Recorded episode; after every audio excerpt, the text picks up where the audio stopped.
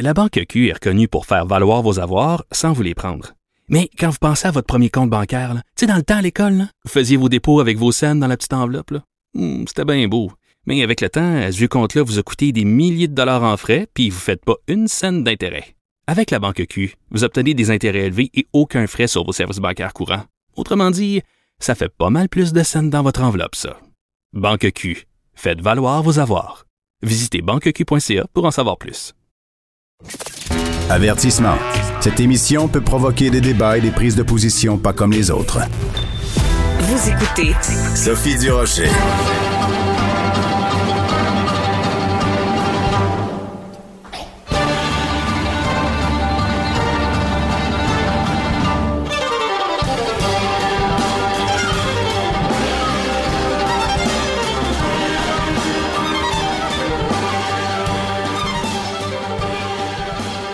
Je me suis dit qu'en ce vendredi un peu gris, un peu de musique, ça nous ferait du bien. On vient d'entendre Alexandre Dacosta, donc il est violoniste, soliste, chef d'orchestre, directeur artistique et chef attitré à l'orchestre symphonique de Longueuil, directrice, directeur, pardon, artistique au festival Stradivaria. Mais c'est aussi quelqu'un qui a du front tout le tour de la tête et il publie dans la section Faites la différence du journal euh, une lettre où il dénonce euh, cette perception qu'on a euh, au cours des dernières semaines de la culture comme étant un simple divertissement. Alexandre Dacosta est au bout de la ligne. Bonjour, Monsieur Dacosta. Bon matin. Alors, euh, il y a tout cette, euh, cette, cette idée qu'on a vue, qu'on a entendue, en tout cas au cours des derniers jours, euh, que ce soit de la part de Luc Boileau, de la santé publique, que ce soit de d'autres intervenants. Bof, la culture, c'est un divertissement, ce n'est pas essentiel. Vous, ça vous irrite quand vous entendez ça? Ah, ben moi, c'est sûr, sûr, sûr que ça mérite. Et puis, je pense que ça heurte aussi euh, beaucoup d'artistes et beaucoup de gens qui vivent de ce secteur-là parce que, comme je disais dans ma lettre, euh, euh, si on, regarde les choses d'un point de vue purement comptable des chiffres, ce qu'on a fait depuis quand même plusieurs mois, là, eh bien, la culture, le secteur culturel, il y a, il rapporte autant de revenus au Québec que les pêches, les forêts et les mines combinées. Donc, c'est un secteur essentiel et oui, euh, les arts divertissent, bien sûr, parce que tout ce qui n'est pas manger, boire et dormir, c'est fait pour divertir l'être humain. Mais euh, c'est essentiel et, c'est un divertissement essentiel et je l'ai vu euh, lorsqu'on a joué 110 concerts pour les hôpitaux, les CHSLD, mon orchestre et moi. Eh bien, on a vu qu'on donnait un soin essentiel. On a vu des patients qui n'étaient pas sortis de leur chambre, qui étaient complètement euh, coupés du monde, qui ne voulaient plus vivre, qui sont sortis écouter un concert et qui ont recommencé ensuite à vivre. On a vu des infirmiers, des médecins qui nous ont dit, vous avez guéri certains patients spasmiques qui étaient vraiment euh, euh, très, très, très tendus. Ben, pendant quelques minutes, ils ont eu un, petit répit. Donc, je pense que cette, présence-là des artistes elle a été extrêmement essentielle et ça fait juste confirmer que la musique est une sorte de thérapie, mais c'est une thérapie pour l'humain en général. Donc, euh, je pense qu'il faut certainement pas catégoriser quelque chose d'aussi important euh, qui nous définit en tant qu'être humain euh, dans une petite catégorie. bon, ben, écoutez, avec l'ouverture des bars et puis des salles de concert, on va tous pouvoir enfin être divertis je trouve mm. que euh, c'est réducteur. Oui, ça vous a ça vous a manifestement euh, choqué et c'est tout à fait compréhensible. Euh, je trouve ça extrêmement émouvant ce que vous nous racontez cette, ces différentes visites que vous avez faites à des à des personnes isolées et, et, à quel point le pouvoir de la musique peut être guérisseur.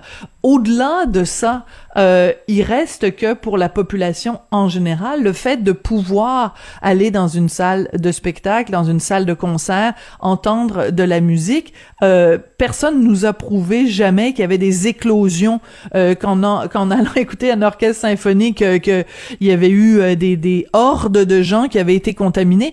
Donc le fait que ça a été fermé pendant si longtemps, ça aussi, ça doit être frustrant. Ben, c'est sûr que tu sais, il y, a beaucoup de subjectivité dans toutes les décisions, c'est beaucoup de politique. Puis à la fin, euh, peut-être que la science dit une chose, on fait autre chose. euh, si on se compare, on, on doit se comparer aussi nécessairement parce que avant cette pandémie-là, moi, ma carrière était peut-être plus à l'étranger qu'ici au Québec. Euh, ça a changé depuis deux ans pour les raisons qu'on connaît, puis je suis bien heureux d'avoir fait le tour du Québec et d'avoir sillonné euh, toutes les villes pour jouer pour les gens.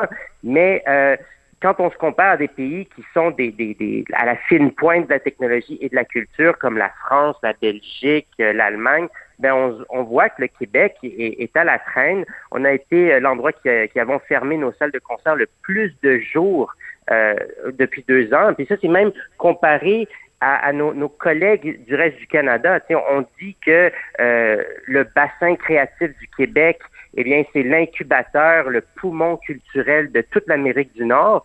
Mais en fait, ben, on n'a pas vraiment euh, considéré les artistes et l'art comme étant quelque chose nécessairement d'essentiel par nos gestes. On l'a dit, mais, mais les gestes n'ont pas reflété cette réalité-là. Et puis, ben, aujourd'hui, le milieu culturel est en grosse, grosse reconstruction. Il va falloir, il y a beaucoup de chantiers à entreprendre. C'est, c'est décimé. Beaucoup d'artistes qui ont changé de voix, euh, beaucoup de, créateurs qui, qui, ne verront jamais le jour. Et puis, tu sais, il faut, faut pas oublier, on, a sauvé les structures. Ça, c'est bien. On a sauvé les orchestres symphoniques, on a sauvé les producteurs, mais les artistes en tant que tels, on ne les a pas sauvés, en tout cas pas encore. Euh, beaucoup d'artistes sont passés entre les mailles du filet. Euh, les argents ont été distribués très rapidement.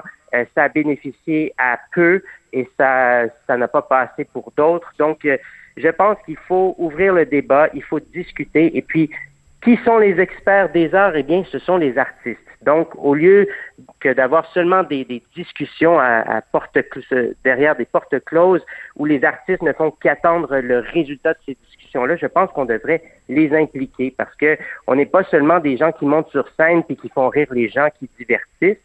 On est aussi des gens qui pensons, qui avons des opinions, qui pouvons apporter un angle différent parce qu'on a des professions différentes que ceux qui sont en ce moment au pouvoir. Moi, je voterais pour Alexandre Dacosta, ministre de la Culture. Qu'est-ce que vous en pensez justement de la, de la, de la présence ou de l'absence de Nathalie Roy, ministre de la Culture? Puis je veux pas vous, vous tendre un piège, hein, je vous laisse libre de d'aller jusqu'où vous êtes prêt à aller, mais de façon générale, la, façon dont ça a été géré, tout ça, vous en pensez quoi?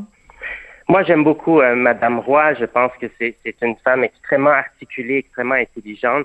Euh, elle, elle, a fait beaucoup pour les artistes. Euh, elle, a, elle, écouté aussi. Euh, nous sommes parlé à plusieurs reprises. Elle a soutenu certaines euh, certains projets, dont celui de faire des concerts dans les CHSLD et hôpitaux du Québec.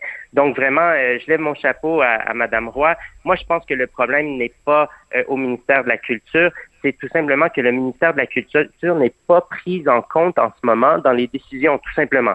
la, voix n'est pas aux, artistes, c'est la santé publique, c'est les, fichiers XLR, c'est la comptabilité, c'est tout ça qui est plus important en ce moment, on le comprend bien, mais si M. Boileau, par exemple, pense que euh, l'art est un divertissement, alors ce sera quand même assez difficile de convaincre le petit comité exécutif qui prend les décisions ultimes que nous devons trouver une solution pour les artistes. Alors, euh, je pense qu'il manque de représentativité il nous faut une vraie voix. Et puis, je pense aussi que les médias, je vous, je vous remercie énormément de donner une voix comme ça où est-ce qu'on peut exposer une opinion. Mon opinion est, certainement différente de celle de bien des collègues et d'autres euh, d'autres personnes dans mon milieu, mais au moins on peut en discuter. Et je pense que ça, ça manque un petit peu. Je regarde la télévision et les artistes euh, sont sont présents, mais pour des choses un peu frivoles, superficielles et oui, mmh, divertissement, alors que les artistes pourraient, pourraient penser à parler de d'autres choses et dire, ben là, en ce moment, c'est pas vraiment la fête et le gros party.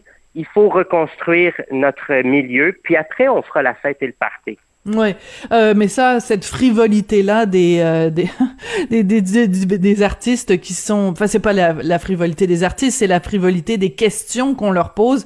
J'ai écrit je ne sais trop combien de chroniques là-dessus. À un moment donné, on est tanné là de savoir euh, euh, que tel artiste, euh, il, comment il prend soin de son gazon, puis tout. Est-ce qu'on peut parler des, des, des, des vraies choses? Et le milieu de la musique classique, il, il faut pas se le cacher, vous êtes très peu interviewé dans les médias, vous êtes très peu présent dans les médias.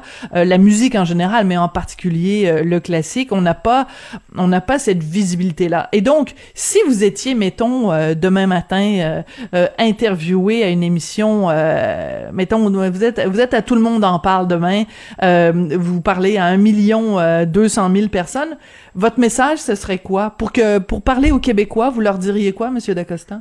Ben, premièrement, j'aimerais vraiment faire comprendre pourquoi mon, art et puis mon divertissement est essentiel. Donc, bien sûr que j'aurais le même discours euh, sur le, vaccin spirituel ou le traitement euh, en soins euh, médicaux que peut donner un concert ou même quelques minutes de musique. Donc ça, j'espère que ce message-là passerait.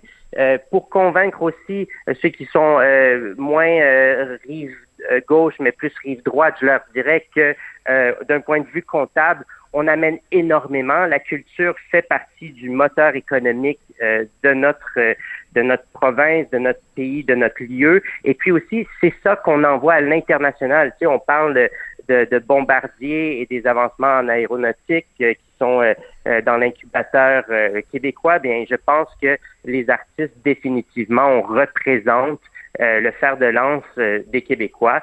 Donc, on, est nécessaire, on est essentiel, on amène de l'investissement, on amène des gens, on fait rayonner le pays. Donc, c'est très important tout ça. Il faut inclure donc les artistes dans cette dans ce débat et dans cette décision là.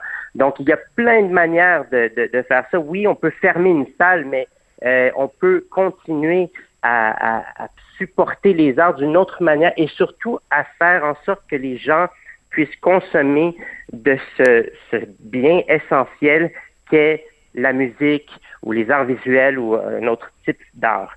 Mais je pense que si on m'invitait sur un grand plateau, ce que j'aimerais, c'est c'est débattre avec quelqu'un qui a peut-être pas nécessairement mon opinion, mais qu'on puisse au moins parler, qu'on puisse au moins euh, se, dire comment on, voit la chose et puis euh, on, laissera ensuite le public et surtout les électeurs décider euh, de quel côté ils se rangent. Et puis à la fin, si le consensus c'est que l'art n'est pas essentiel au Québec, alors ce sera une décision qu'on aura prise tous ensemble. Et puis peut-être que ça voudra dire on va arrêter de, de financer tel ou tel projet à cette hauteur et on va mettre l'argent ailleurs qui est une, un, choix de société tout à fait euh, compréhensible si c'est la société même qui fait ce choix-là. Mais en ce moment, en ce moment même, je pense que euh, il n'y a pas de débat, on n'a pas de voix, donc c'est impossible de, de, de, présenter un angle qui est différent que celui qu'on nous présente bien, puis qu'on pousse euh, dans toutes les, euh, les, les, les dans tous les points, disons, de, diffusion euh, qu'on a en ce moment depuis deux ans. Parlons musique un peu. Votre prochain concert, c'est quand, c'est quoi, c'est avec qui? Et c'est à quel endroit? On a très hâte de, de réouvrir en fait notre saison, l'Orchestre symphonique de Longueuil et moi. L'Orchestre symphonique de Longueuil, c'est vraiment un, un, un, ensemble fabuleux avec 52 membres qui sont des, musiciens professionnels de très haut niveau. Donc, d'avoir euh, eu très peu de concerts et très peu de rassemblements, euh, tous, tous les musiciens ensemble sur scène pour jouer un concert, euh, ça a été très difficile. Mais là, le 12 mars, on sera à Longueuil, donc on retourne à la maison. On a deux concerts justement euh, d'un programme qu'on a partagé euh, avec tous les gens qu'on a visités dans les hôpitaux et les CHSLD, mais on n'avait jamais présenté ce programme-là euh, à notre public, à nous. Donc, on invite les gens au théâtre de la ville de, de Longueuil le 12 mars. On a deux concerts, donc en après-midi et en soirée pour vous présenter le programme Stradivarius, je me souviens. Bon, ben écoutez, euh, Monsieur Dacosta, euh, ça commence quand même un peu à reprendre. Et vous, comme violoniste soliste, est-ce que est-ce qu'on va pouvoir vous entendre euh, bientôt? Est-ce que le l'archet vous démange? Oui, absolument, absolument. C'est c'est c'est quelque chose qui est primordial pour moi de pouvoir partager ma musique. Donc, oui, les concerts vont reprendre donc à partir du 12 mars. On a de très, très beaux concerts à l'Orchestre symphonique de Longueuil, mais aussi a mon festival Stradivaria qui va être super actif en, en, juillet. Donc, on a des super concerts un peu partout au Québec. Puis aussi, quelque chose qui est très important pour moi, c'est reprendre le chemin euh, des voyages pour faire des concerts à l'étranger. Donc, euh, en principe, euh, si tout va bien, on sera en, Amérique du Sud en août, et puis à Londres en juin, et puis à plein d'endroits un petit peu exotiques qui me manquent énormément. Bon, bah écoutez, c'est ce qu'on vous souhaite parce que la musique, ça fait du bien à l'âme. Merci beaucoup euh, pour votre lettre. Donc, euh, tout le monde va pouvoir retrouver dans la section Faites la différence, Journal de Montréal, Journal de Québec, Alexandre Dacosta, chef d'orchestre, violoniste, soliste. Merci beaucoup. Euh, c'est de la musique à nos oreilles, ce que vous nous dites aujourd'hui. Merci beaucoup. Merci pour le temps d'antenne. Merci. C'est la moindre des choses et c'est là-dessus qu'on se quitte. Merci beaucoup, Jean-François Paquet, à la réalisation, à la mise en onde. Merci beaucoup aussi à toute l'équipe de recherche. Euh, il y a eu euh, Julien Boutillier, Florence Lamoureux, Maude euh, Boutet et Luc Fortin. Merci à vous tous de nous écouter. Merci de choisir Cube Radio.